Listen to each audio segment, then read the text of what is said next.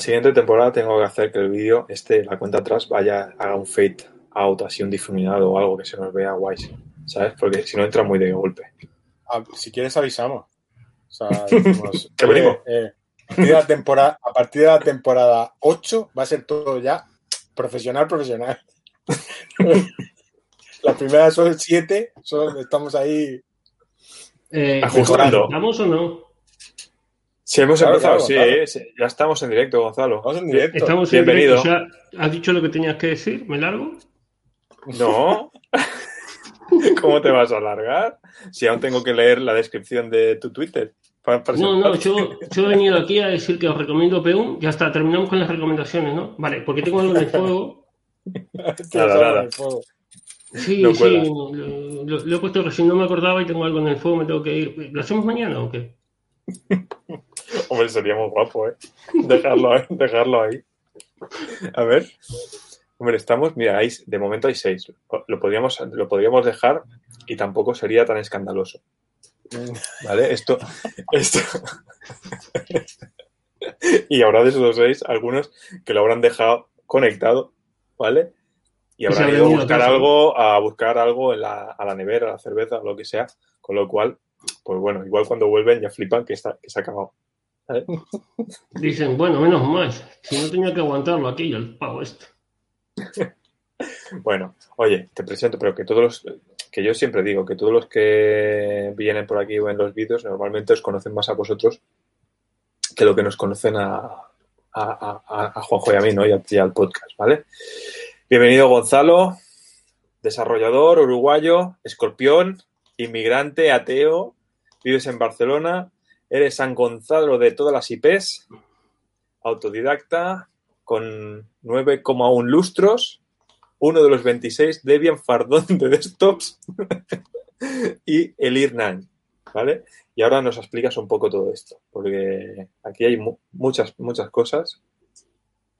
Ah, muy buenas. A ver, vamos a empezar por el principio. Eh, ya, ya hablaremos de eso, pero vamos, vamos a empezar un poco. Vamos a alimentar eh, un poco mi ego, es mi pequeño espacio para alimentar mi ego. Entonces, vamos a decir que mi nombre es Gonzalo Hernández, que soy en las redes sociales, muy bien, soy programador, o eso, o eso hago creer. Eh, ahora mismo estoy trabajando en front con HTML, CSS, eh, JavaScript y sobre todo con el framework de Vue.js, pero soy un puñetero backend que se mete en el front a, a molestar. En realidad, eh, yo soy de PHP y Laravel. Sí, sí, PHP no está muerto. No lo matéis. Eh, así que, por lo tanto, pues, eh, eso más o menos, ¿vale? Eso eh, por, por hablar de mí. Pero lo más importante de mi persona no tiene que ver conmigo, ¿vale? Entonces, lo primero que quiero decir a todos los que están viendo, los que escuchen, los que escuchen luego y de esto, lo que quiero decir es gracias, ¿vale? Gracias a los que comparten contenido, a los que crean código, a los que colaboran, a los que crean podcast, a los que crean blog, a los que crean canales de Twitch, eh, YouTube. Gracias a todos los que comparten toda la información, los que están dispuestos a, hacer tips, eh, que comparten cosas en Twitter, que nos dan. Gracias a ellos, gracias a todo vuestro esfuerzo y a vuestro trabajo, que hoy yo, este podcast y toda esa información existe, ¿vale? Eh, quiero dejar claro que no es un gracias solo personal, sino que es un gracias en nombre de tanta gente que a veces lo quiere decir, pero por diferentes razones, pues mm, no pone ni un, ni un comentario de gracias en un, en un blog, un texto de ayuda, pero estáis haciendo la comunidad. Yo creo que todo lo que esta gente está haciendo, cuando comparten, cuando colaboran, cuando hacen podcast, cuando hacen canales, cuando hacen eh, trabajos y eh, incluso con los tips y con todo ese esfuerzo, vale mucho más que todo el puñetero ruido que hace Google, Apple y demás. Vosotros sois más, importantes para todos que estas puñeteras empresas, ¿vale? Y, y es ego, porque gracias a vosotros yo estoy donde estoy, ¿vale? Eso es lo primero. Eh, lo segundo, eh, ya que me escuchan tres o cuatro, o ninguno, podcaster por ahí, eh, quisiera eh, darles una idea de ver si algún podcast se anima a hacer alguna de vez en cuando, ¿eh? porque hacéis un trabajo excelente, entrevistáis a un montón de gente, dais una cantidad de ideas, pero me gustaría que alguien se animara a hacer una mesa redonda con gente que no tiene experiencia, que es novata, que no, que no está en este mundillo, que no está reconocida y que nos puedan contar también a todos los que estamos aquí sus problemas, sus dilemas, su de esto. No estaría mal saber qué es lo que estamos haciendo mal o qué podemos hacer mejor para que ellos se integren y para que luego ocupen este mismo lugar teniendo eh, esa experiencia y ese conocimiento, ¿no? Todo lo que podamos hacer, pero tenemos que escucharlos. Y para escucharlos, pues me parece que los podcasts son el mejor medio para escucharlos. ¿vale? Eh, y sí, estoy haciendo anotaciones, sí. Y luego, para, quiero decirle, sí, tengo anotaciones porque si no ya sabéis, empiezo a hablar y no paro. Y para, y para los que. Sí, sí, la cosa como. es que digo, ¿cómo, cómo ha salido esto la actuación de Gonzalo, por favor? Y para los nuevos y los que empiezan, por favor, no volvéis locos. No tenéis que hacer eh, repositorios en, en, GitHub, colaborar con esto, hacer 10.000 cosas, no ir paso a paso, ¿vale? Eh, yo creo que cuando, que cuando nacemos, ¿vale? Eh, el médico no, no nos saca de nuestra madre y nos dice, bueno, va, vete a caminar que ya llevas nueve meses preparándote, ¿verdad? Pues lo mismo para la programación. Sales de estudiar, sales de un curso, sales de lo que sea, no es, saliste, bueno, programa. No, no, tranquilo, paso a paso, hay que pillar experiencia, hay que pillar cosas, ir paso a paso y ya encontrarás tu sitio y tu manera.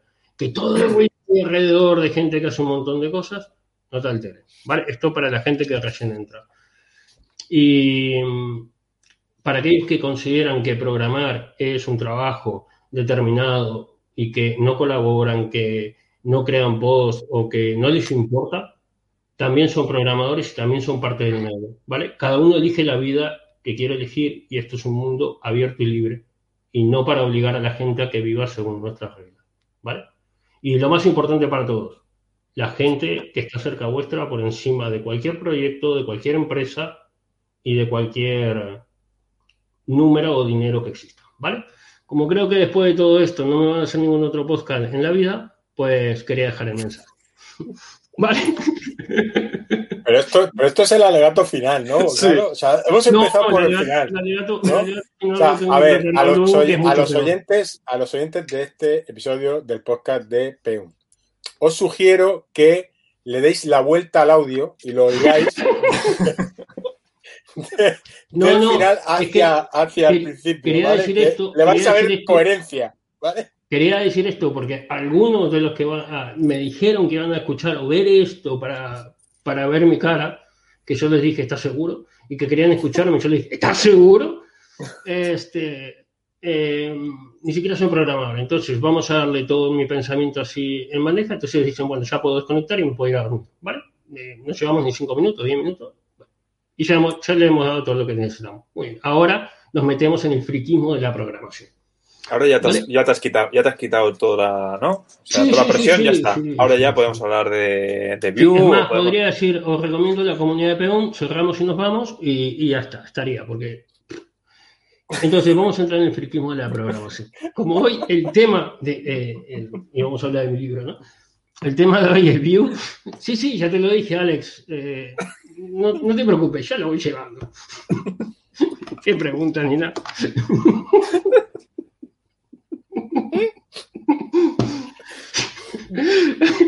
No, Sí, no. bueno. Encarrila, encarrila. O sea, El tema de. Hoy vamos a hablar de Vue.js y antes de hablar de Vue.js tenemos que hablar un poquito de, lo, de todos los frameworks, ¿no? Yo creo que el- en el año 2020 se han tomado unas decisiones determinadas, tanto en React como en Vue, que mm, terminan para siempre la guerra entre frameworks, ¿vale? Eh, yo creo que hay tres razones por las cuales elegir un framework eh, JS o una opción o una librería JS, ¿vale?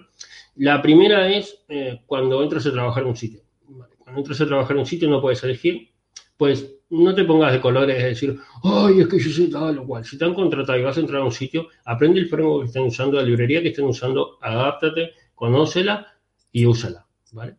La, segun- es- la segunda es cuando buscas trabajo, ¿vale? Cuando buscas trabajo y no lo tienes, pues a lo mejor tus preferencias tienen que quedar en segundo plano y lo importante es buscar en, en, eh, las ofertas de trabajo de tu zona o en, en la zona donde estés, qué frameworks se mueven, qué librerías y demás y trabajar con ellos, ¿vale? Y la tercera, la más bonita de todas y la más difícil de conseguir es que puedas elegir, ¿vale?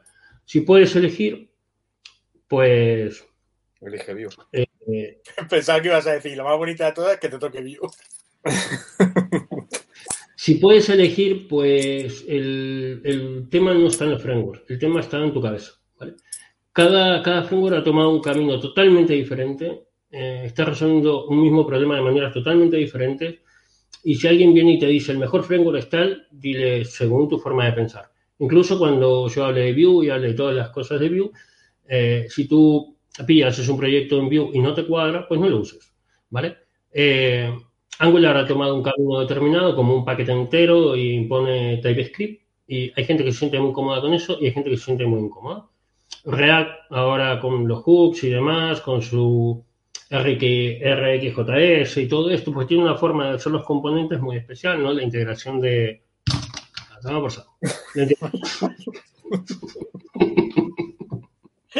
Que no me concentro, coño. No, tengo que veros.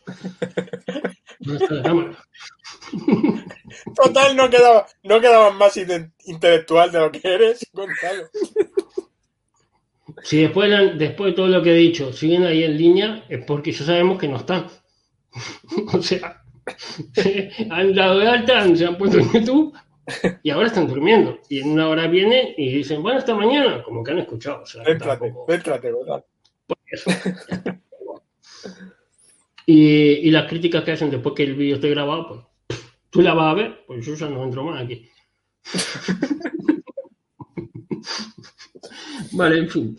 Como iba diciendo, eh, el tema es que cuando eh, te acercas a uno de los frameworks, cada uno ha tomado un camino diferente. Entonces va más en tu psicología, en cómo entiendes eh, el cuál se adapta mejor a tu forma de resolver los problemas. Entonces me dirán, hostia, es que esto es ciencia y solo hay un camino para resolver, un camino correcto para resolver el problema. Vale, perfecto, no, hay problema. Muy bien. Entonces yo em, no sé si tenemos mucha gente en el chat y alguien está vivo, ¿están despiertos? Sí, sí, sí.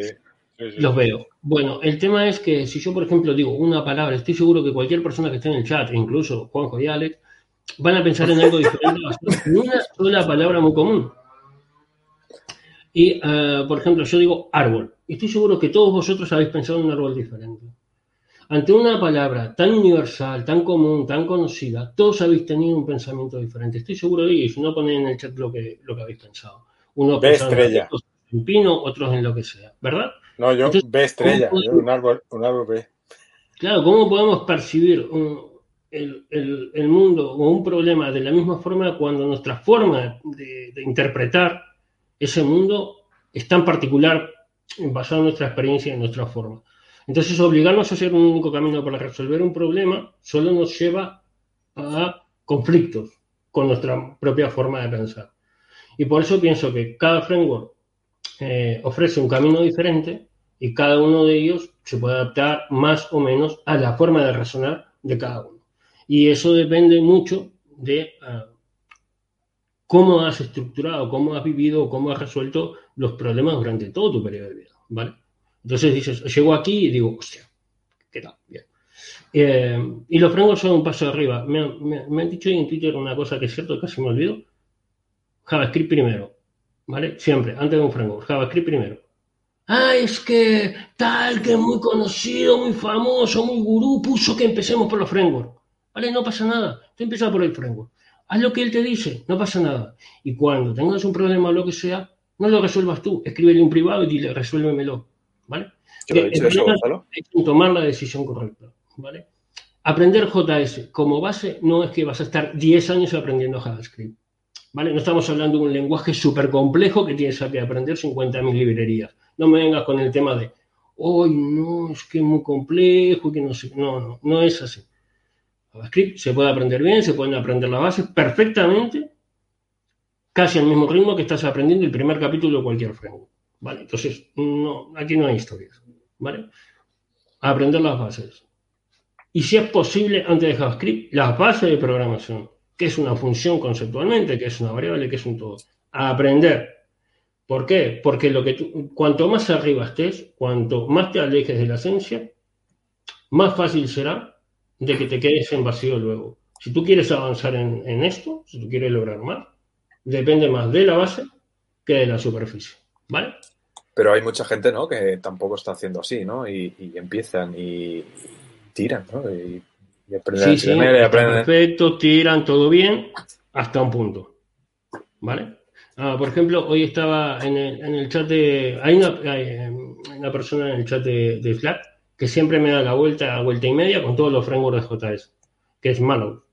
Mallow, Ujú. tú le- hablas con él de cualquier framework de, de JavaScript y te da vuelta y media porque sabe más que tú mismo sobre el mismo framework, ¿vale? Puede hablar perfectamente de web, puede hablar perfectamente de Angular, puede hablar perfectamente de React. ¿Por qué?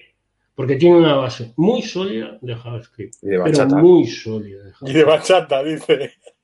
¿Eh? Y de bachata bachata. también. Sí, sí, de bachata. Bueno, y tiene el defecto de que es de allí, de la zona esa de, del otro lado del charco de mi país, eh, eh, argentino, pero bueno, todo se cura, no pasa nada. Un día lo volveremos uruguayo y ya está. Lo, lo hemos perdido a malos ahora mismo. No, porque está- dijo que iba a escuchar en diferido, por eso me atrevo a atacarlo. Si no, estaría haciéndome una pregunta complicada por el chat y yo estaría que tengo algo en el fuego y desconecto, ¿sabes? Soy valiente, pero a rato solo. Eh, un framework que no he nombrado es Svelte. Me parece que el problema de Svelte no es ni el código, ni cómo hace las cosas, ni nada. Me parece que el problema de, de es que empezó a destacar un poquito después que los otros y había muchísimo apoyo ya para Angular, para React y para Vue. Y eh, va con un poquito de, pronto de menos fuerza de la que hubiera tenido si hubiera estado unos años antes en, en la mira, ¿vale? Entonces, no es un mal framework, pero me parece que, tiene, que tenía poca librería o pocos recursos alrededor en comparación con los otros. Pero, Pero, pero, es un Vue- framework pero a tener muy en cuenta. a Vue también le pasó más o menos lo mismo, que llegó más tarde. Y sí que ¿Ah, pegó ese tirón. A Vue. Vue sí que llegó un poco más tarde, ¿no? Bueno, y, pero, y pegó ese tirón, que, que Svelte no. Claro, pero, pero Vue, el, el tema es que en- en- cuando, cuando Vue empieza, cuando está la versión 2 y está React, todo lo que es JavaScript y los reactivos no había tanto boom. Y, el, y un poco el que más sonaba era Angular. Bueno, eh, lo tenía Google, ¿no? En todos lados tú veías más Angular que otra cosa. Y ahí Y entonces el... presentaban una perspectiva diferente. Pero ahora eh, Svelte eh, y muchas cosas de Vue fueron, fueron sacadas de Svelte y no sé si React o Angular también, también han mirado cosas así. Eh, Svelte eh, se enfrenta a muchísimo ruido alrededor de Vue y de React y de Angular que antes no había. Entonces, a lo mejor eso le va en contra, ¿vale? No digo que no. Pero no es el framework lo que podría estar. eh, lo que podría estar eh, complicándolo. Vale. Em, sí. em, Aquí David a ver, el pone- tema, de, el tema de empresas.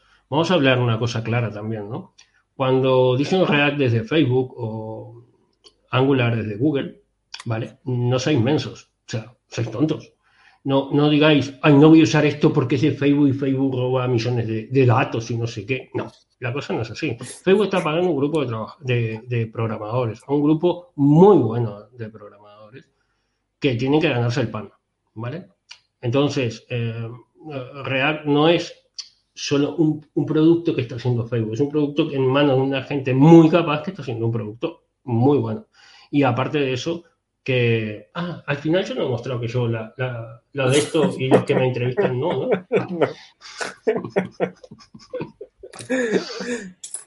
Eh, el tema es que React, eh, por ejemplo, ha creado la, el Yarn, ¿vale? En sustitución de NPM, o eh, la librería de testeo de Jest, ¿vale? Jest es, de, es, de, es de la gente de, de Facebook también.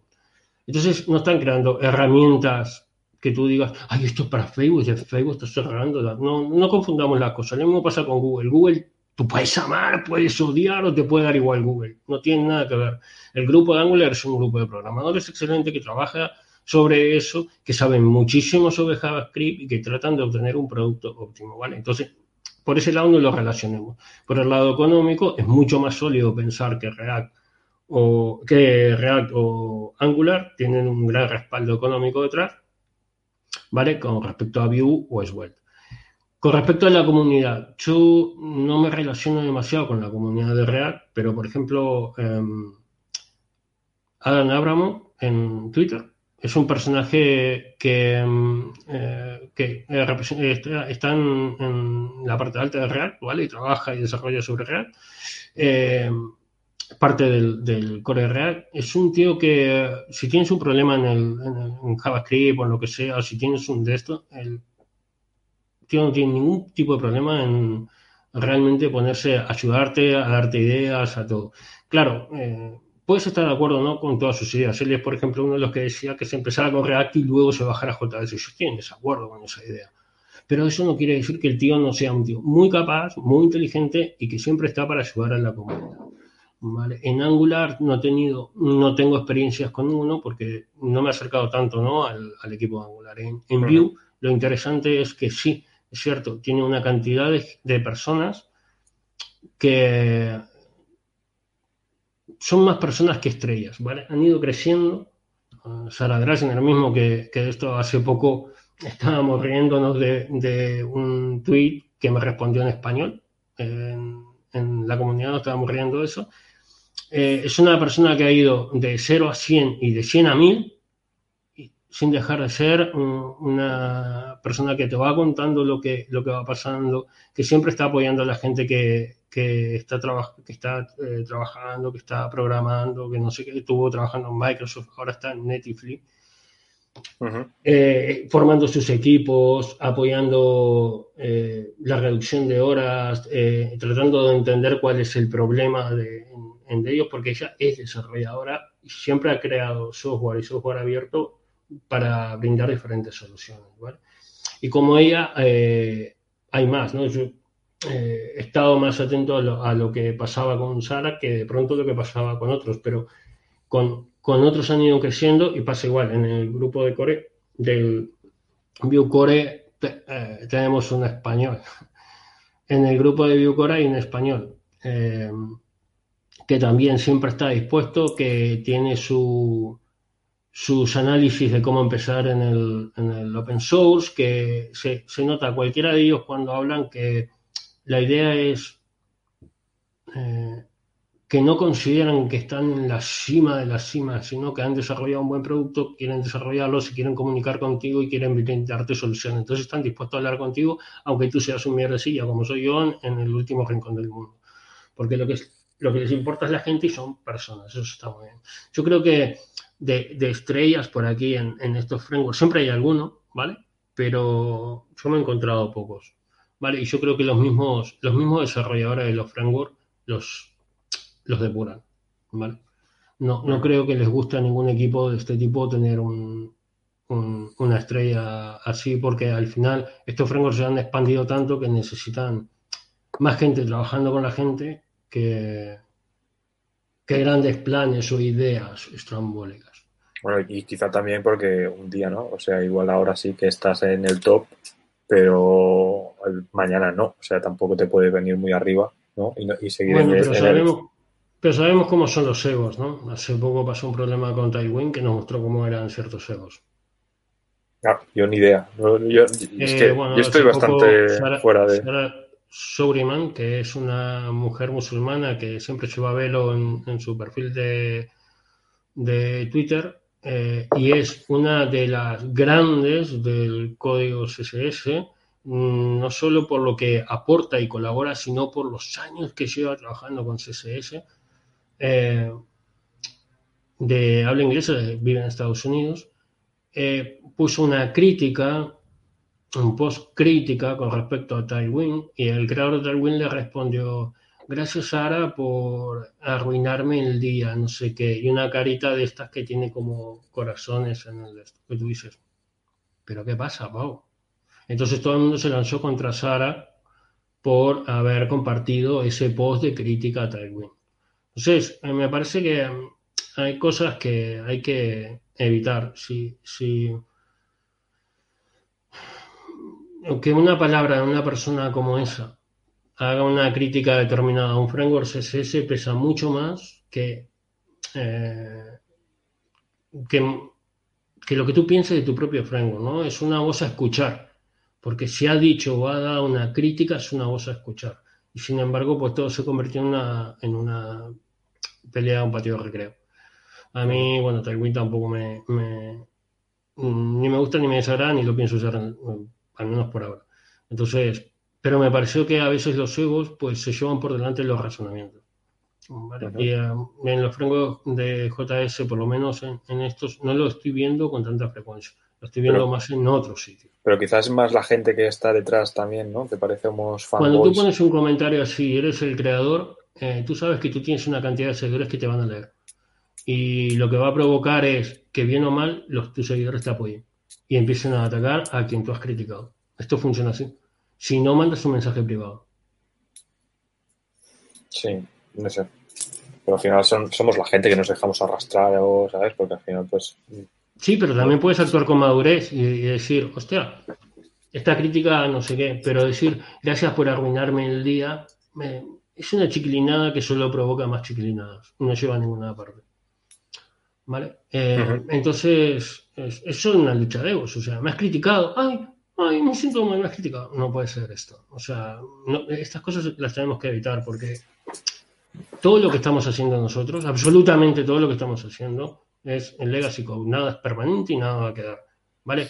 Todo lo que estamos ahora, ay, no voy a hacer un código súper impecable, súper perfecto, porque va a quedar en la historia escrito en piedra, no, te preocupes.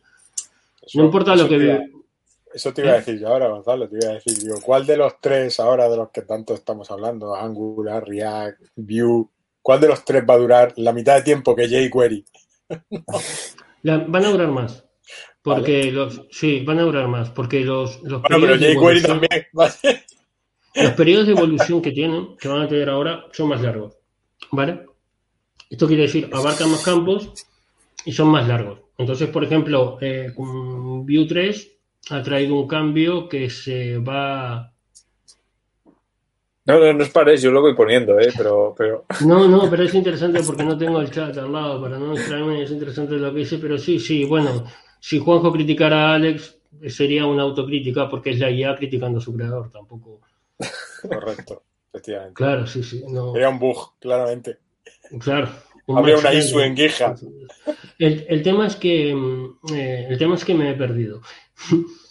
eh, la longevidad de los Ah, el tema es que, por ejemplo, lo que ahora está pasando con el hooks de React, con la evolución de Angular Universal y con, eh, con eh, Vue 3, es que eh, tienen por delante un periodo de a lo mejor 3-4 años de maduración. Solo eso ya marca que va a estar más tiempo que jQuery. Con el tiempo que ya tienen, más ese tiempo de maduración, ya, ya tienen más tiempo que jQuery. Y seguirán adelante. El tema será que la, el, problema de jQuery fue que vino y puso orden donde no lo había y una solución, pero lo que vino por detrás eh, fue muy, muy bestia, ¿no? O sea, el cambio de S6 al fin llegaba, eh, fue un cambio muy bestia. Y yo creo que JavaScript ahora no hace un cambio. Es como si antes de S6, mm, que tendrán sus razones y sus justificaciones y demás, pero es como si JavaScript hubiera estado dormido, un poco adormecido, estábamos ahí, estábamos de fiesta, de pronto dice, hostia, tenemos que trabajar, sí, sí, va, hacemos esto, y cambió todo. Y luego, ah, pero hay que seguir trabajando, bueno, bueno, una vez al año pues sacamos una de esto y ya está, ¿no? Entonces ahora ha ido progresando tranquilamente, ¿no? Después de un letargo. Entonces, eh, los frameworks, eh, JavaScript tienen dos faenas constantemente. Una es evolucionar ellos y mejorar su código interno y la otra es que ese código se mantenga eh, apegado a las novedades que está trayendo JavaScript, respetándolas. ¿Vale? Eh, entonces, por ejemplo, tú suponte que el framework daba una solución determinada a una forma de trabajar, pero ahora JavaScript lo resuelve de otra manera. Pues directamente, pues la política es pasarlo al código más nativo, ¿no? Porque te va a dar un mejor resultado que ponerle una solución sobre la solución, no tiene sentido. Y aparte, que tu código tiene que ir mejorando y madurando y arreglando eh, los problemas. Entonces, es como una evolución más lenta, eh, lo que le da más permanencia. Mm, eh, ha sido eso. jQuery fue como una solución que le dio tiempo a la gente a reaccionar y el cambio fue más bestia, ¿no? De un día para el otro, pues eh, JavaScript podía hacer cosas que antes ni, imaginaba. Ya está. Entonces, eh, fue, fue eso. Si no, eh, si, a lo mejor si hubiera sido más evolutivo, pues no sé, lo hubiera hubiera evolucionado hacia otro lado. jQuery, ellos se plantearon, por ejemplo, cambiar en jQuery 4 a todo el código nativo, pero después dijeron, ¿para qué? Ellos mismos lo tienen en la discusión. Es que, no, tiene mucho sentido tampoco que cambiemos todo el código y sigamos usando jQuery para usar código nativo. No tiene sentido. Entonces dejaron tal cual. Y luego, eh, no sé, por ahí hablaban de agregar cierta reactividad de esto y demás. No sé, no sé los planes, porque yo creo que en JavaScript ahora lo que hay es muchos planes, porque estamos en pleno hervidero, pero no es que se estén creando muchos frameworks, ahora hay cuatro establecidos y ya está, pero estamos en plena creación, ¿vale? O sea, hay gente que viene aquí a llenarnos la cabeza diciendo, yo tengo un código de hace 10 años que todavía funciona, y yo pienso, pues mm, tiene que haber sido muy superficial, porque en 10 años, con los cambios de hardware y los cambios de software que ha habido, si tu código aún funciona es porque no tocaba nada profundo. ¿Vale? Hay gente que me ha dicho, yo tengo un código de C del, del 90 que aún me funciona. Digo, pues tu código no tocaba hardware, no tocaba memoria y no tocaba eh, nada de, la arquitectura. O sea, ¿por qué usabas C?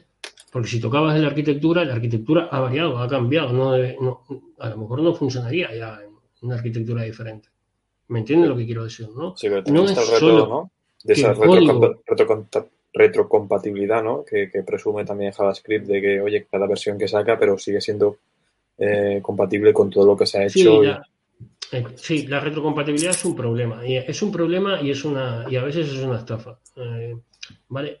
Porque, a ver, eh, ojo, que dice, ojo que dice que es un problema y a veces es una estafa. No, no, no, dice que a veces es bueno, no. Ojo que a veces es una estafa. O sea, no da opción, no da opción A veces es una estafa. Es, es una manera de mantener, es, es una manera de mantener los números sencillamente por cuestiones estadísticas. Y ya está un aplauso para Python y su decisión de dejar atrás Python 2.7 y empezar con Python 3. A ver, muchos lenguajes tienen que hacer eso, tendrían que hacer eso, pero no hay huevos. Entonces, ¿qué es lo que pasa? Sí, marketing, marketing manda, marketing manda. Marketing, marketing manda eh, y luego pues lo que, lo que lo pagamos somos lo que para hacer una librería arrastramos 50.000 funciones antiguas y viejas que, bueno, puede ser que sí, puede ser que no. PHP está haciendo una, migración también de, esto, pero no sé qué tan profundas son algunas cosas y no son lavado de cara, a saber. El tema es que mm, con, con, con la retrocompatibilidad manejamos números. Ah, por ejemplo, en el caso de WordPress. WordPress siempre ha manejado que el 30% de, de WordPress el 30% de la web está en WordPress. Vale, pues no pasa nada. el tema es cuánto de ese 30% está abandonado. ¿Vale? ¿Cuántos son WordPress abandonados? Porque siguen siendo WordPress, siguen siendo números. ¿Cuántos han empezado y lo han dejado ahí? Porque WordPress, sí, es verdad, no, no mantiene una retrocompatibilidad limpia, en cada versión tiene, tiene rupturas, pero siguen figurando como WordPress. En, la otra vez nos encontramos con Erika Aguado, que jugaba un poco en Twitter, ¿vale? En Reanimando Web, eh, eso se dedica a buscar eh, bichos dentro de, de, instalaciones. WordPress, PrestaShop, ¿no? Entonces eh, es una sysadmin y trata de buscar código infectado para, tratar de, que el código funcione bien, ¿no? Sacarlo de ahí. Pero cuando lo sacamos, lo revisamos al bicho, ¿vale? Lo metemos y revisamos el código, vemos si en una de ellas encontramos que había un bicho un código malicioso que lo único que hacía era intentar falsificar eh, datos de la base de datos desde, el código de, WordPress y copiarlo eh, a varias direcciones web determinadas. Cuando visitábamos esas, eh, más de 100 URLs, y cuando visitamos esas URLs todos eran WordPress abandonados, todos. ¿Qué pasa? Que al abandonarlos, pues ya no tienen protección y todas las, eh, cada vez que se actualizan, tienen una nueva, eh, eh, ellos dicen por qué la versión nueva, qué, bug o qué cosas solucionan, ¿no? Entonces, si tú abandonas un WordPress, tarde o temprano alguien va a entrar, va a usar una, una bug, va a meter ahí un código y lo va a usar de plataforma para ir expandiendo eh, diferente esto. Y no solo pasa con WordPress, pasa con montones de webs, ¿no? Abandonadas. Las webs abandonadas van, son, van a ser el nicho de donde va a subir el mal olor de la web, ¿vale? No podemos decir, vamos a hacer una web segura cuando estamos regalando sitios donde se pueden colocar código anónimo para ir poco a poco eh, expandiéndose virus maliciosos, información o demás. Hay que limpiar todo eso. Hay que decir, a ver, vamos a ponernos las pilas. A partir de aquí, pues, y yo entiendo todo lo de, que sí, que hay que mantener retrocompatibilidad, que la tecnología, que no sé qué, que todo bien. Pero hay que hacer alguna política de que si una web no tiene actividad, de alguna manera, eh, no, como, no digo separarla, pero mantenerla un poco más controlada, ¿no? Como un VirtualBox de webs abandonadas, por decirlo así, ¿no? Sigue existiendo, pero no me da señales de vida, no me, no me, no me gusta lo que, lo que viene ahí o lo que vaya ahí. Y ese tráfico tendrá que ser controlado directamente. ¿Vale? Porque ya, ya digo, estamos construyendo una hermosa ciudad en Internet, pero por debajo estamos dejando todas estas cosillas que son de donde va a subir toda la, es, un, reflejo de la, de la sociedad, hay barros chungos. Sí, sí, está perfecto, pero la, pero la, sociedad la habéis creado vosotros, la web estamos nosotros aquí los programadores y la vamos a hacer mejor. No, pero es una, es una realidad así. Casi todos los problemas que surgen tanto en las redes sociales como en Internet son un reflejo de nuestra mente eh, rota. Y cuando te digo mente rota es porque en muchas de las cosas que yo he dicho estoy seguro que eh, hay mucha gente que se ha sentido agredida, ¿no? Ay, que habla mal de esto, que habla mal de lo otro, pero no es una agresión a nadie, es una advertencia. Sencillamente es una advertencia, ¿vale? De lo que está pasando. Pero nadie se tiene que sentir mal, ni disminuido, ni ningún CMS, ni ningún framework. Cuando quiero atacar un CMS lo hago de frente, no tengo problema. De hecho, están los hilos por ahí en internet en mi enfrentamiento con gente muy conocida de defensora de CMS. Entonces, el tema es que eh, eh, tenemos que cuidar, a ver, tenemos un idioma roto, ¿vale? Eh, hay que cambiar también la forma de pensar y de comunicarnos. Ahora que nos vamos a volver universales, vamos a aceptar que, vamos a empezar a aceptar que tenemos un lenguaje roto. Y lo voy a explicar con una simple, un simple ejemplo, ¿vale? estoy seguro que todos en el, el, chat, o casi todos, a ver, voy a mirar el chat, a ver si puedo. Os tengo silenciado en YouTube porque va con retraso. También ahora, ahora, que estás mirando el chat, aprovecho este segundo de, de pausa, de, pausa para recordarte que también te podemos preguntar cosas si quieres, ¿vale? Sí, sí. Y, y, bueno, y que, y que ya el view ya veo que lo hemos abandonado, o sea, que podemos seguir por esa senda de, abandono total. Termino de explicar, termino de contarte esto. Te cuento novedades de View 3 y me callo y espero que vosotros hagáis preguntas, ¿vale? No, no, te lo, digo como, como, como opciones, ¿eh? Que a ver, quiero decir un catálogo extenso aquí. Es el, primer invitado, es el primer invitado que tenemos que se permite el lujo de comentar en el chat también. ah, ah, todas. Hombre, no hay problema, para eso ya he programado que iba a mandar ese mensaje antes. Vale, eh, entonces, el tema. Em, lenguaje roto. Lenguaje roto, vale, os voy a explicar. Por ejemplo, em, estoy seguro que en el chat em, todos, más o menos, cuando van de amigos, cuando salen, cuando hacen una fiesta, cuando comen, beben algo, un vasito de vino, una cerveza, me parece excelente, ¿eh? Todos, bueno, eh, si nos reunimos todos en una mesa y nos ponemos a conversar un poco tema con pinche y hay un poquito de confianza, eh, hasta van a contar a mentiras cuando se pasaron de alcohol, hicieron alguna travesura y alguna cosa, eh, oh, lo que me pasó, ¿sí o no? Esto es real, ¿no? Sí, ¿no? Pero ¿qué pasa si yo en medio de la reunión y después de que cuentan todo eso les digo que soy abstemio? ¿Sabes lo que va a pasar? Que muchos van a empezar a recular con todos sus cuentos. Y muchos me van a decir, ah, no, no, pero yo antes, yo era antes, yo ahora bebo menos, yo esto. Yo solo he dicho y hablado de mí, no de lo pero cuando yo digo yo soy abstemio, la gente siente que le estoy criticando o que lo estoy juzgando o que debe justificar porque él es un exceso. Esa es una ruptura del idioma. Estamos asumiendo que lo que yo digo es una agresión a la persona que está enfrente porque toma una postura, tiene una postura diferente a la que yo he tomado o la que yo he decidido. Y esta ruptura de idioma y de comunicación David se ha sentido ofendido. Cambiarla. ¿eh? David se ha sentido ofendido. David se ha sentido ofendido. Bueno, pero. David, me estoy tomando una cerveza ahora. ¿Qué pasa? David cuenta. David ya tuvo su espacio. Y ahí lo escuchó. Ahora, sí, ahora se ha hecho una ofensa. Ahora me toca a mí ser ignorado, ¿eh? Un respeto, David. Entonces, eh, es eso, sabéis que es verdad.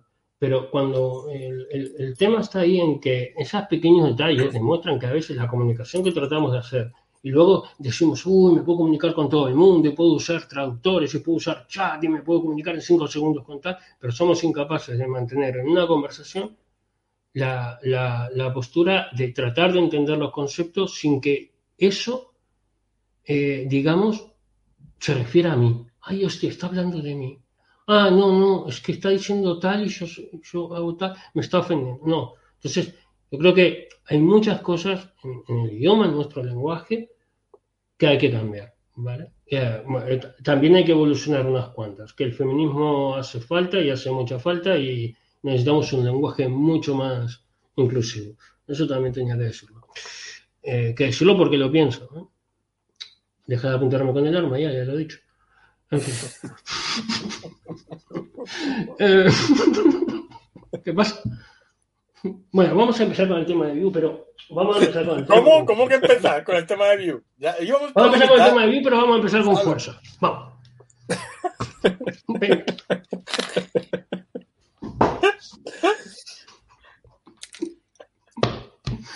Oye, yo, yo, yo.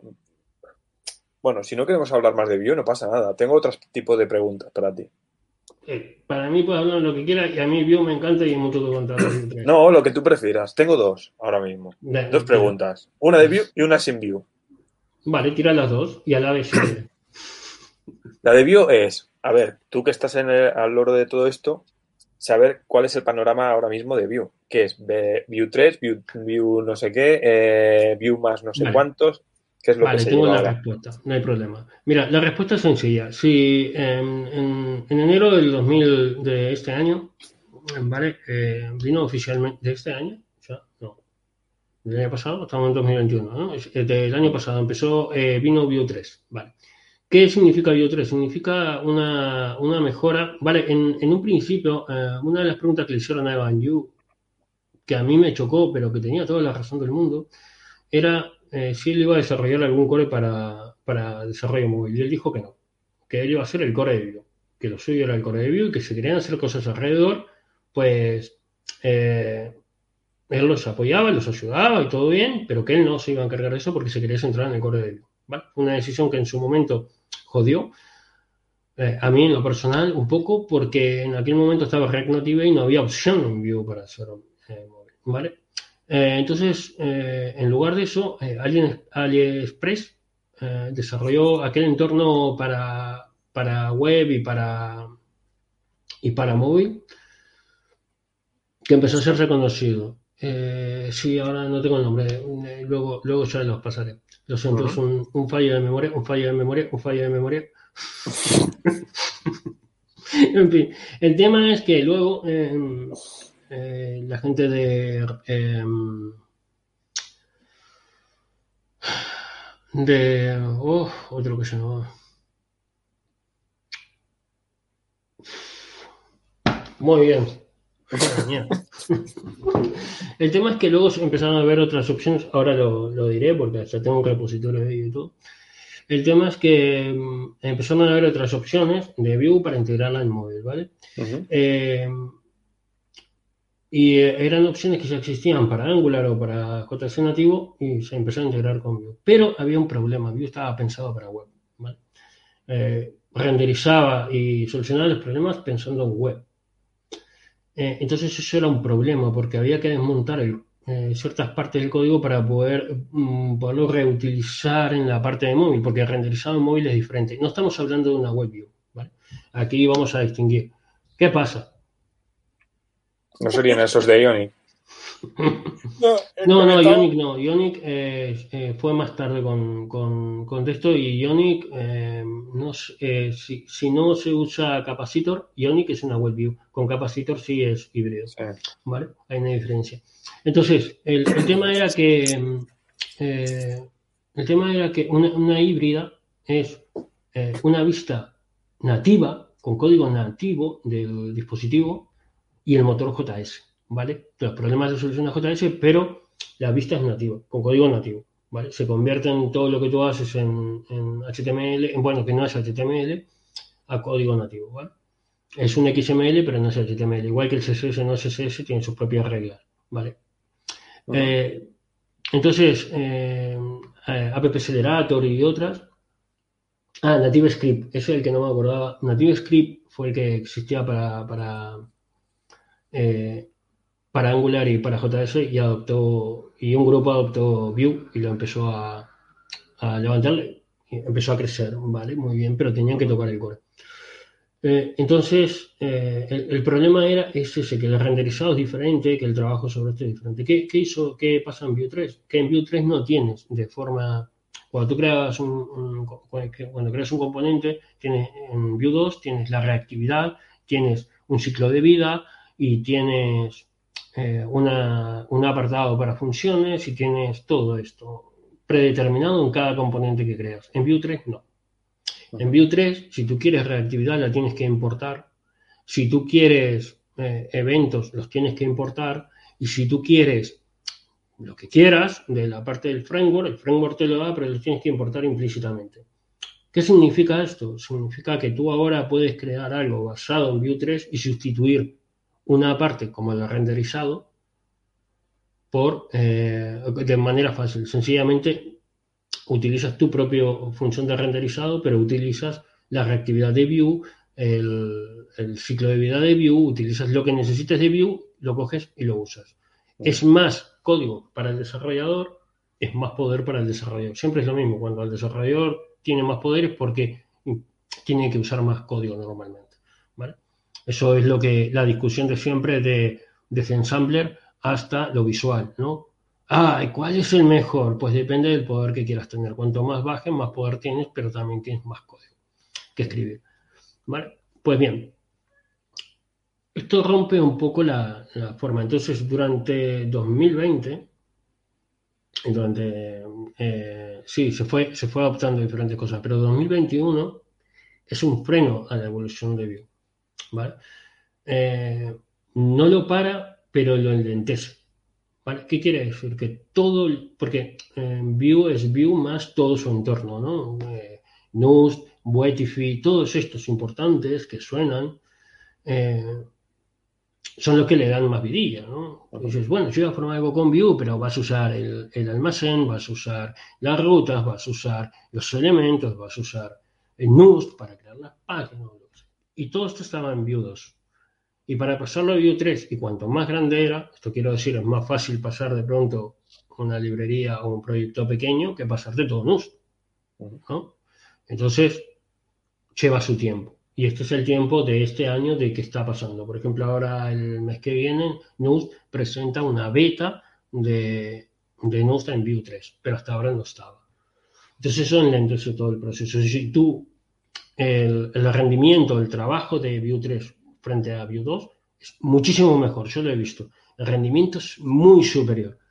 Trabaja muy bien. Y hay una, mm, cuatro o cinco particularidades que ha traído y que a, mí me han resultado muy útiles y hay dos o tres que aún no he logrado experimentar con ellas. Y yo llevo un año largo usando Vue 3. Entonces hay mucho que aprender ahí. Que esa es otra cosa. Eh, con respecto a los benchmark, pruebas y todo esto. A mí me, lleva mucho tiempo especializarme en Vue 3 y aprender de Vue 3, no me da tiempo la vida para, para todo. Y aquí viene gente de pronto que dice, no, yo me hice un benchmark eh, en Vue, en Angular, y no, ah, React es mejor. Claro, yo llevo cinco años programando React. ¿No será que conoces el framework tanto que puedes optimizar tus resultados de manera que en los otros no por ignorancia? ¿Ah? ¿No será eso el truquillo? Pues vete para casa, niño. Que aquí eh, los benchmarks con respecto a los frameworks JS van con retraso. Porque trabajan muy bien. El, mayor problema de, lo, de JS ahora es eh, Google, ¿vale? Y su puñetero SSR y este tipo de cosas. Y ya está. Bueno, entonces, el tema, eh, el tema es que ahora está como enlentecido todo el entorno. Yo espero que para el año que viene casi todo, porque hasta Wetify, que es el más más conocido de los, de los componentes de Vue está parado. Entonces yo espero que para el año que viene esté todo bastante, bastante eh, sólido y de esto. Hoy tienes una empresa y dices, yo quiero pasar de Vue a Vue 3, depende. Si tu proyecto es pequeño, pásate, no hay ningún problema, te, va a funcionar, te va a ir todo bien, pasa poco a poco, no, eh, no, no, no Si tu proyecto es muy grande o si depende de muchas librerías de terceros, espérate, espérate un poquito, que tampoco hay tanta prisa, que Vue no va a dejar de existir. Hace poco han actualizado el core también, o sea, no es algo que digamos, ah, vamos a jugar con Vue 3, Vue 2, eh, eh, ¿qué es Vue 2? Ah, no sé, no me acuerdo. No. ¿Vale? Se sigue trabajando con Vue 2, por supuesto, hay un periodo, sí, hay un periodo de evolución, de cambio de paralelismo hacia adelante, ¿vale? Si estoy trabajando con ambos frameworks. Entonces, a ver, eh, evidentemente, eh, no, no se tienen que tomar la, la, locura, ¿vale?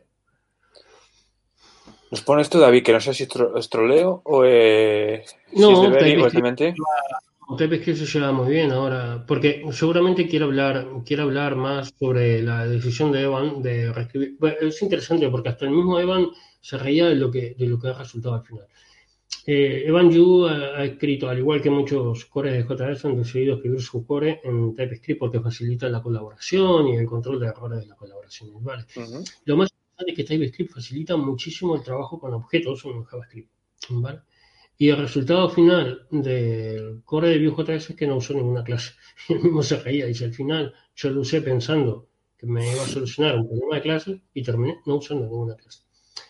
La, el, yo no uso TypeScript en, en Vue 3 eh, porque no tengo la costumbre de trabajar con TypeScript. Eh, hasta ahora creo que no hay mucho problema. Yo creo que el mayor problema de la implementación de TypeScript eh, no va tanto en los frameworks, ¿vale? Ni React, ni en, esto, sino que va en librerías de terceros que no dan información exacta sobre los objetos. Tú, por ejemplo, en, TypeScript tienes que trabajar y definirle y decirle qué es el resultado esperado, para que TypeScript pueda eh, trabajar con esa validación de decir, hostia, lo que recibo es lo que me está diciendo que tiene que ser, ¿no? Esta definición de objeto o de variables. No sé si habéis trabajado alguna vez con TypeScript. Sí. Sí, es estricto, ¿no?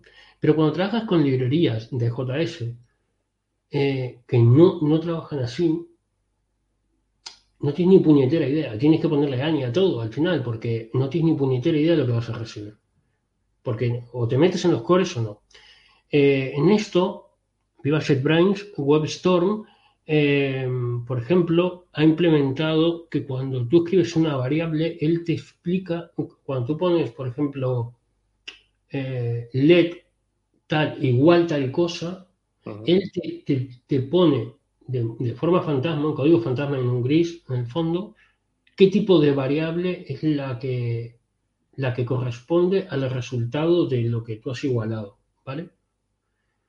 Esto facilita eso. Por ejemplo, si tú pones eh, el, eh, use store es la función que trae el almacén de view de Wex en view, ¿vale? Use store.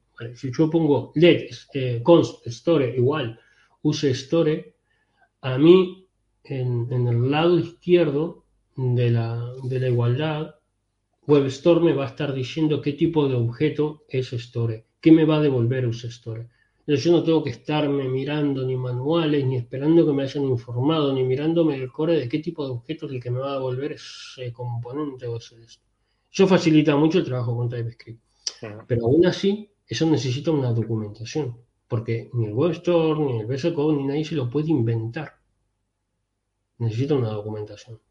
Y si los componentes y las funciones están bien documentados, trabajar con TypeScript se puede volver, pues, el otro día decía, ¿por qué? Ah, había uno que ponía, ¿por qué le ponéis eh, ANI a todo? Si usáis eh, TypeScript para ponerle ANI a todo, eso no tiene sentido. Pero es que a veces te enfrentas a este problema. Te enfrentas al problema de usar librerías que no están documentadas dentro de sí mismas eh, bien, con lo fácil que es documentar. Bueno, eso es lo que pasa. Eh, TypeScript y Vue se llevan bien porque hay mucha, una comunidad muy fuerte de TypeScript con Vue. ¿vale? Los odio un poquito, pero ahí están, haciendo su trabajo. a los de, a los de, a los que usan TypeScript. La pregunta que no, ¿cuál era? La que no le debió Sí, eh, ya no te veo tuitear tanto sobre WASM, ¿vale?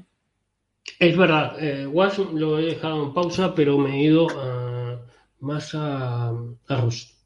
Entonces dirás, ¿pero cuál es la diferencia? Si Rust era para WASM. Vale, la diferencia radica en que quiero conocer el lenguaje. Sí, correcto. Quiero Ya ni espera, ya ni espera la, la pregunta, ¿eh? No, claro que no, hombre. Esta pregunta yo ya, la- yo ya, yo ya me, la, me la quería auto hacer hace un tiempo. Entonces digo, ya que estoy, me la meto aquí, no en medio, sin que no se nota. No, entonces, ¿qué pasa? Que estoy eh, haciendo, trabajando con, ¿cómo lo vamos a llamar? Un shell eh, casero eh, intentando sustituir las, las funcionalidades del bash, ¿vale? Ah, por ejemplo, ahora estaba haciendo un LS, eh, viendo los resultados, cómo leer una carpeta, ¿no? De, esto. Entonces, ahí he trabajado con parámetros, con, con string, entendiendo Rust, porque Rust tiene sus cosillas. Es un cabroncete un poco ahí duro de pelar, pero es como todo, ¿no? Después, lo que no le puedo poner a Rust es lo que pasa con vosotros. No lo puedo hacer bostezar después de una hora de que me escuchen vídeo. Entonces lo tengo que hacer bostezar de otra manera y es usándolo. Hasta que se aburra de mí y me diga, bueno, mira, haz lo que quieras. ¿Vale? Yo estoy aprendiendo Rust. Esto es lo más importante. Yo creo que WASP, si lo empiezo a realizar, tengo ideas muy concretas de cómo lo podría usar. Eh, lamentablemente podría haberlo usado ya en un proyecto, pero como voy siempre con retraso todo, eh, por suerte, por suerte, eso no me trae una gordura que se va a los nueve meses, eso es importante. Entonces puedo ir con retraso. Sí, hay retrasos que son peligrosos, pero este no. Vale, el mío es solo intelectual. Eh, pero, por ejemplo, el- el- eh, ahora estaba trabajando en un proyecto donde queríamos proteger las llamadas Ajax, ¿vale? Enviar de JS a PHP, las llamadas Ajax las puedes ver con el navegador, ¿vale? Tú cuando es una llamada Ajax, es el navegador, tienes network y ves la cabecera, los datos demás, y también ves lo que has enviado, ¿vale? Sea POST, sea GET, sea lo que sea, tú puedes ver qué datos han enviado. Nosotros queremos que ahí no se pierdan los datos, ¿vale? Eh, Codificarlo. ¿vale? Aunque es una aplicación segura, porque va a ser bajo un entorno seguro y para unas determinadas personas, queríamos codificar toda la información para estar más tranquilos. Entonces, es codificar en JS y decodificar en PHP. Pues vaya dos tíos que se llevan mal. ¿eh? Para trabajar tanto tiempo juntos, la verdad que se llevan, pero bastante mal. Eh, y hay cosas que sí, eh, bueno, vamos a usar codificación tal. Vale, vale. En JS te lo hace de una manera y en PHP de otra. Entonces terminas usando una librería que tal, que todo espectacular. Lo mismo. En lado es una cosa, en otro es otra. Entonces tienes que combinar. No estaría mal que esa encriptación fuera hecha en un único lenguaje. Y el único lenguaje que podría trabajar con JS y que podría trabajar con PHP es, por ejemplo, eh, WebAssembly. Eso sería excelente. Eso sería enviarle el dato, codificarlo y ya está. Tú me dirías, ¿cómo trabajaría con uno y con otro? Pues en JS podría trabajar con WASP y en PHP podría, podría trabajar con FFI, que es una librería del sistema para PHP. Y ya está. Entonces lo podría resolver con el mismo lenguaje en ambas partes. Esto me parece. Y sería mucho más sólido y más seguro. Porque justamente lo cabrón que tiene Rust es lo que lo vuelve pues más seguro. Me está diciendo que me voy a equivocar antes de que me equivoque. Es muy. Jole. Bueno, o, o se puede usar JavaScript en todos lados. Eh, no. ¿No? Este bug, este bug no era opcional. Este bug no lo elegí yo. Es un framework se ha montado personalizado en la empresa y es un PHP y ya está. No lo puedo, no lo puedo elegir. Pero aparte, si tengo que elegir un bug, no voy a elegir un bug node. Solo Ujú. hago bug node cuando subo un proyecto a GitHub para que bajéis y probéis y no tengáis que instalar ningún servidor porque sé que os da dolor de cabeza. Nosotros creamos un nodecito bonito. Que se ¿Qué faltón? ¿Qué faltón que es? Es que. pero- Pues nada, nada, pues nada, No nada de JavaScript, nada de nada, ya está. Si no te gusta, nada. En, en back no me gusta. En back no me, no me da a mí ninguna seguridad. Cuando venga de no hablamos. Cuando venga Deno, pues, bueno. ¿Eh? cuando venga Deno, ¿qué quieres decir cuando venga Deno? Que no está Cuando Deno. yo y Deno nos entendamos mejor, porque ahora Ah. parece que está todo al aire, es como tirarle a Deno una cantidad de URLs y va cogiendo cosas y tú no sabes ni qué, ni dónde, ni cuándo. Y dice, no, pero no tienes nada de móviles, no, porque tengo una cantidad de URLs que llama una cantidad de recursos que no entiendo ni lo que usan ni cómo, ni se lo tengo que llamar cada vez, aún no, no nos hemos entendido muy bien. Entonces, como mi idea es usar sobre Deno cosillas más rápidas hechas en, en, en Rust y Rust y Deno se, va- se llevan bien, pues, eh, WebAssembly y, y Deno, perdón, se llevan bien, pues entonces cuando esté más madurito con Rust y no me dé tanta paliza, pues entonces hablaremos de Deno. Entonces ahí a lo mejor, a lo mejor, te doy una pausa. O no, pues ya tenemos PHP 8 ahora que vuela aquí y es una maravilla. Y a mí me gustan los inmortales. PHP, el lenguaje más asesinado, sigue vivo. No, no, es de los más, ¿no? Porque PHP se ha dejado atrás a, a la SP de Microsoft, después a JSP, después a, ¿no? A varios han ido quedando por el camino, ¿no? Sí, eh, eh, aquí hay otra cosa sobre los lenguajes. Cuando un lenguaje viene, a ver, vamos a de- dejarnos de tonterías. Cuando un lenguaje viene, no viene a sustituir a nadie, ¿vale? Esto no es que eh, sea, sea un bus con siete asientos y estén todos ocupados y cuando viene alguien, alguien se tiene que levantar y se tiene que ir. Es un bus con muchísimos asientos y puede venir un lenguaje y puede cumplir una función y puede ocupar un asiento vacío. No estamos restringidos. ¡Ay, vino Rus! Se va JS. ¡Ay, vino tal! Se va tal. No, niños, no. Diferentes soluciones para diferentes psicologías, ¿vale? El mundo se está ampliando, pensamos diferente, vemos el mundo diferente, soluciones diferentes.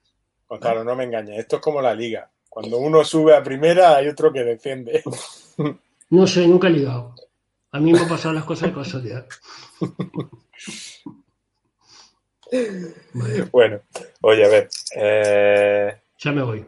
no, hoy, hoy no, hoy no tenemos juego porque no, pues ya, ya, ya habíamos dicho, mm, no va a haber tiempo, seguro, ¿vale? De hacer, de hacer juego, ya no lo hemos preparado. Pero Hostia, sí que, lo siento, no quería, no quería quitaros la ilusión.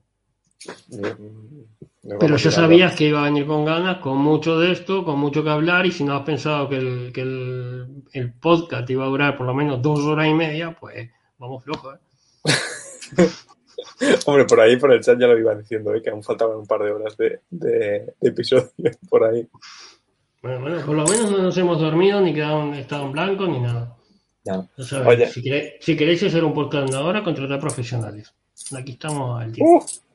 No, oye, oye, lo que, lo que sí quiero hacer es la, la parte de recomendaciones, Sí, vale. pero, no sé, eh, pero no sé si andamos finos, finos con eso o no. No, mira, Alex, eh, hoy me lo recordaste. Yo, eh, esto lo voy a contar porque yo llevo toda la semana haciendo, intentando recomendaciones y no encuentro nada, ¿vale? Yo ya no miro televisión, no veo series, me- es que me he hartado las series. Las pelis ya me parecen todas iguales.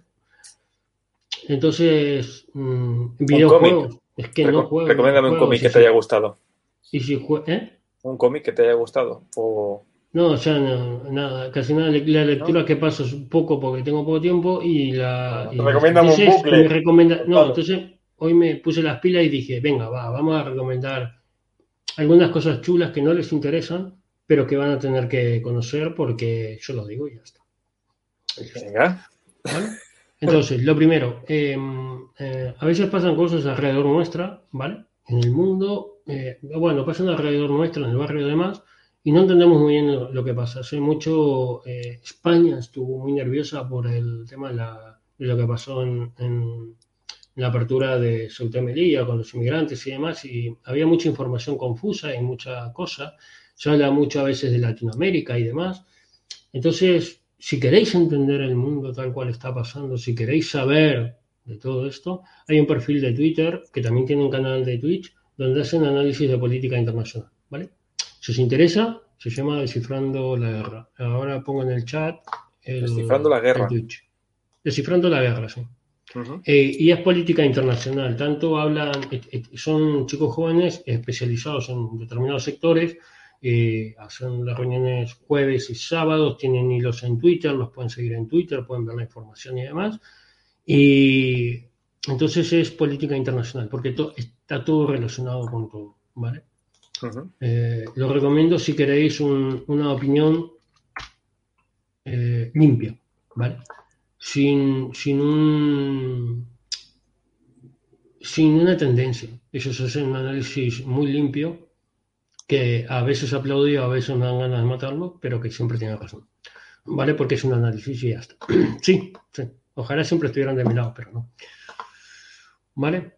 Eh, hay un podcast que es bastante diferente, que es una conversación entre, entre gente amiga, eh, es una de esto. Eh, estoy recomendando un podcast de otro podcast, no está mal. No, eso, eso, no se puede hacer. No se puede hacer, qué pena. qué pena, que lo voy a hacer, ¿no? Son podcasts largos, pero puede gustaros o no, ¿vale? Yo solo dejo el, el de esto porque me lo he encontrado, me parece una forma amena de conversación. Eh, los temas que tratan en el podcast son normalmente temas de juegos, servidores. Eh, algunas veces han hablado con sysadmin o sysadmin de, de, estos de juegos y demás, ¿vale? Eh, que también lo podéis seguir en Twitter a Chini, que es el creador del podcast, ¿vale? y dejo el, el, el resto del podcast aquí. Pero dilo. ¿Vale? Que esto se tiene que oír después por el, por el podcast. ¿no? se tiene que qué? Que se llama, eh, espera, eh, Tomando una con Chini, ¿vale? El podcast. Eh, y es bueno, es, es esto, es, es, diferente. Si, si no se ve, si no se ve en, en, en, el podcast, porque no se ve, lo ponéis debajo del podcast, lo ponéis en el enlace. Acabo de decir el nombre, Chini, buscadlo. Lo otro, descifrando la guerra buscar por Google. Nos está dando trabajo, ¿eh? fogón en Twitter y decirle, petardo, pásame los enlaces. Y el petardo va y te los pasa. No, Hombre, pasa nada. no te lo va a pasar si es un bot. Lo sabe todo el mundo. Bueno. Nunca, nunca sabrás tú hasta dónde podemos llegar los bots. No lo voy a saber que soy otro yo. No, no, tú eres más que está dentro de tu cajita, ya está, no sales de ahí. Yo tampoco, pero parece que sí. Estoy en todos lados, habéis dicho, ¿no? Cabrón.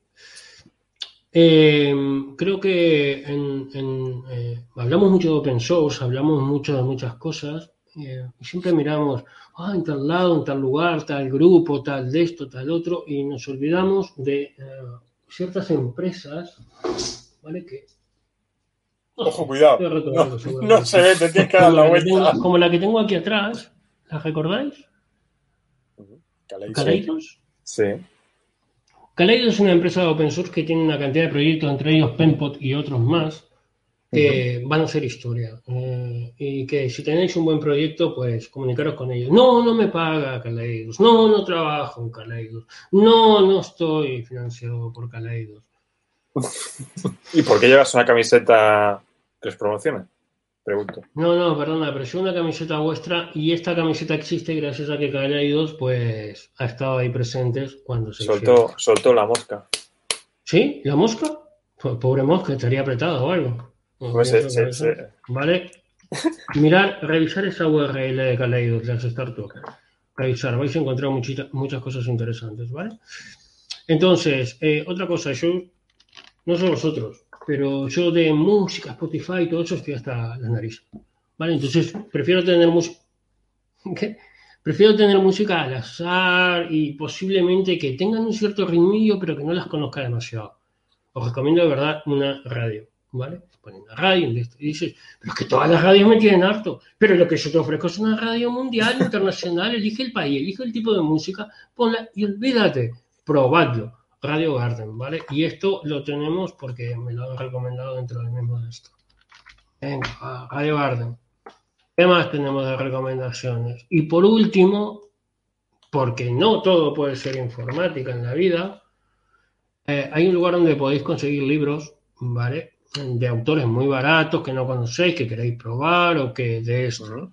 No, no leáis solo famosos, conocidos y de esto. Ampliaros hay muy buenas ideas por ahí, a veces vale la pena apoyar a gente nueva, como todos los hemos sido y como todos lo somos en muchos aspectos, ¿eh? no me vengáis ahora con historias. Vale, el tema es que eh, también hay libros gratuitos y libros que simplemente con compartirlo en una red social, el vínculo, ya los puedes bajar, ¿vale? Que es un pago social lo que se llama. ¿Vale? Y no son libros de informática. Por una vez, pues, salgamos de informática. No, no. A la dark, si te mandara la dark web, te lo diría y ya está. Sí. Que, que les, les, está mandando la dark web.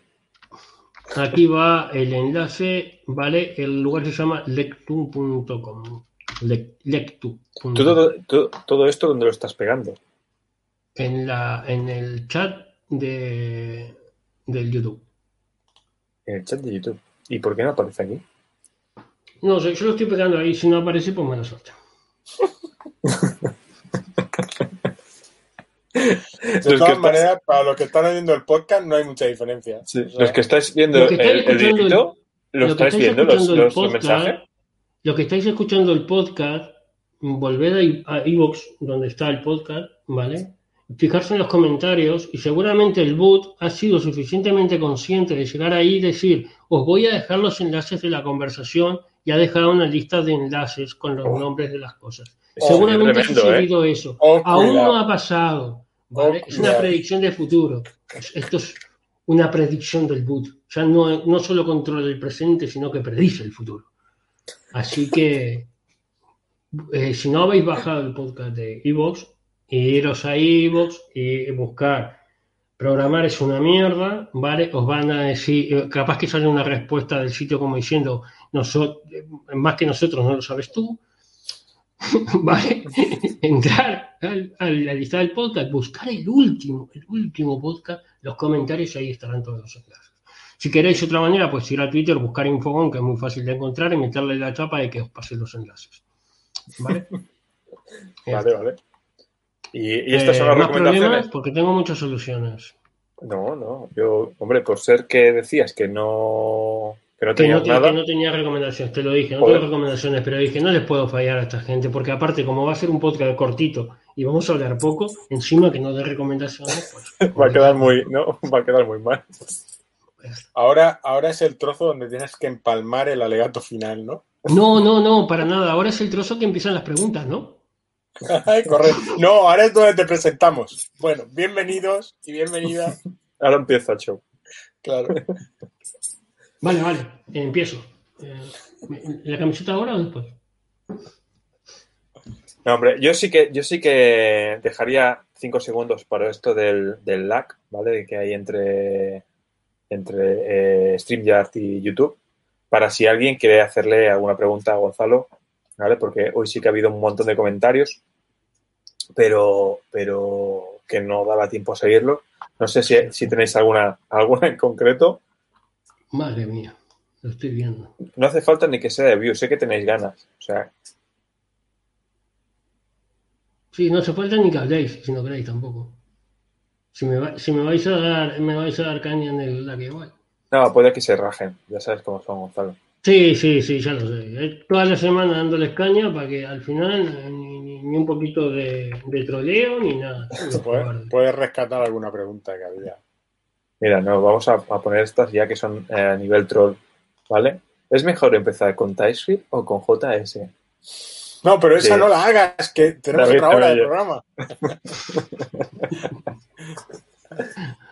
Bueno, eh, lo que pasa que el- el- la- en realidad la respuesta es sencilla. Siempre es bueno la base.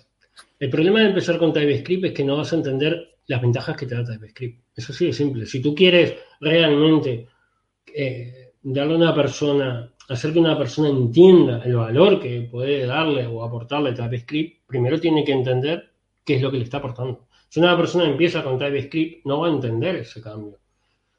¿Vale? Y ah, no siempre, claro, porque eh, empieza con TypeScript y ya está. No, no, no está viendo qué es lo que es diferente con JS, con JavaScript. Ah, mira, esto funciona así, así, así. Y también es verdad que TypeScript, aunque está abarcando todo, puede que te lleve a un determinado lugar a trabajar sin él.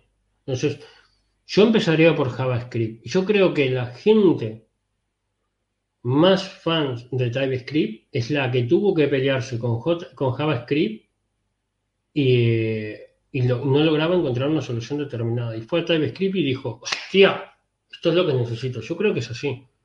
Si empiezas con TypeScript no le vas a dar el valor que podría darle sabiendo JavaScript. Esto es lo que yo pienso, yo creo. Eh, Pero esto llevándolo al extremo es como, yo qué sé, ¿no? Eh, ¿qué, qué empiezas? Eh, ¿Mejor con la masturbación o follando directamente? ¿No? Y dices, No, no sé. no, mejor, la masturbación porque si no, no te das cuenta de lo mucho más que, que aporta, ¿no? El, el follar. O sea, entonces, te lo compro parte del en programa la parte, ¿sabes? Dices, mm, La vamos a tener que cortar. No, no necesariamente. No necesariamente, porque el, el problema que tú planteas es una situación controlada. O sea, solo dos situaciones. El problema que con, con TypeScript y con JavaScript es que eh, es más descontrolado. No, no todo es TypeScript. Y aún JavaScript tiene un- un- una posibilidad muy grande. A menos que tú te dediques solamente a Angular, te vas a enfrentar tanto en, en React como en Vue. Mira, están de vergüenza riéndose pensando en lo anterior. Es Claro, es que sigo viendo la analogía con la masturbación perfectamente. No, no siempre puedes follar, no siempre está todo controlado. Tienes que volver a la raíz.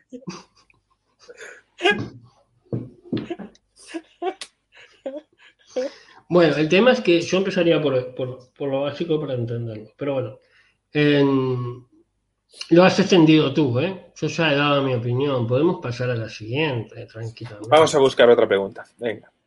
Eh, es verano, es verano y es verano. Vale. Pues ya se contestan. Sí, Desde hoy. desde hoy. Y esta que ya queda contestada, ¿cuál es tu signo, eh, signo del zodíaco? Que ya la- Escorpión. escorpión, que la hemos dicho. Sí, está en mi perfil aparte.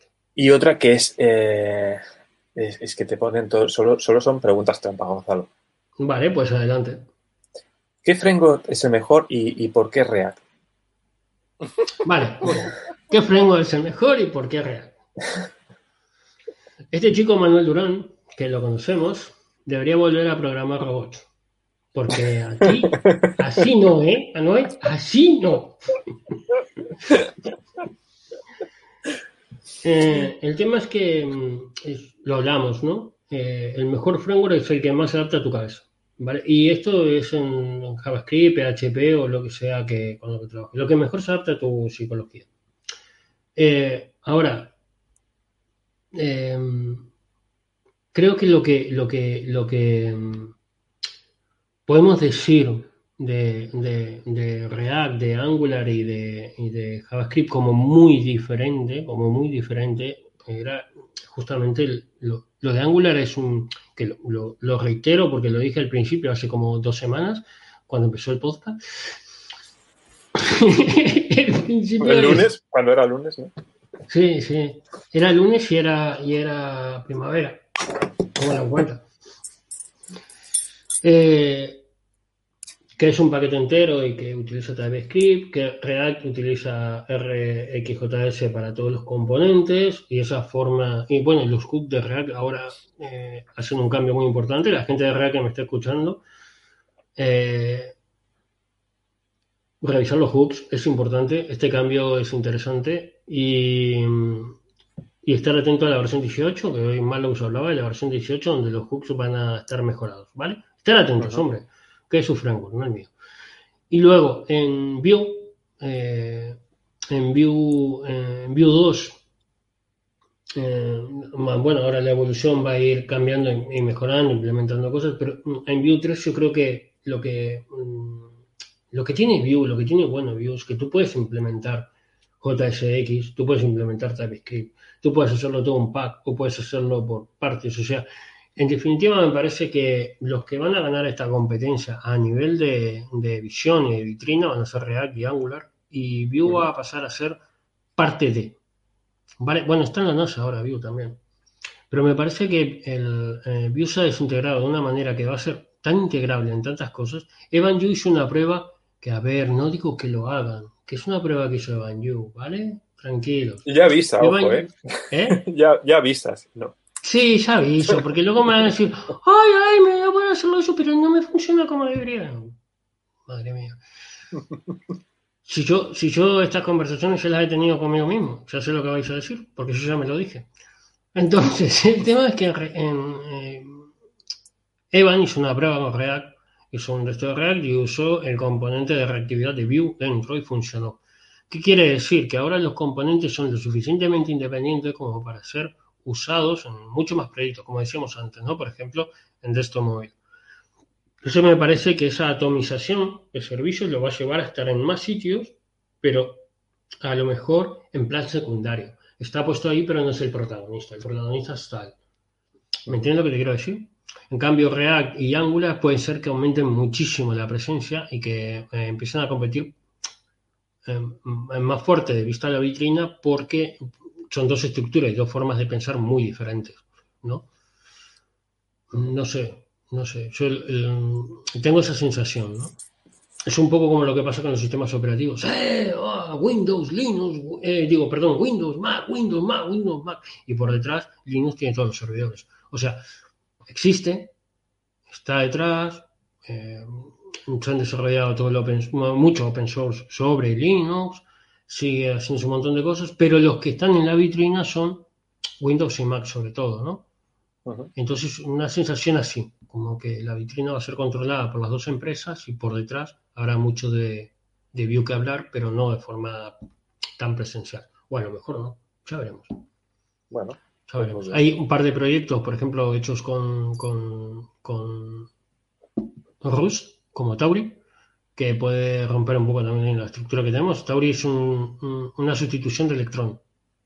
Y ahora hay una implementación de Tauri con Vue. Entonces tú puedes desarrollar aplicaciones de escritorio nativas, realmente nativas, con código de Rust, pero que, cuyos componentes los has definido con Vue, ¿no? con la estructura de Vue. Entonces, yo creo que en todo ese tipo de cosas, Vue va a llevar ventaja por esa misma atomización que ha sufrido ahora. Ya veremos. No podemos predecir el futuro.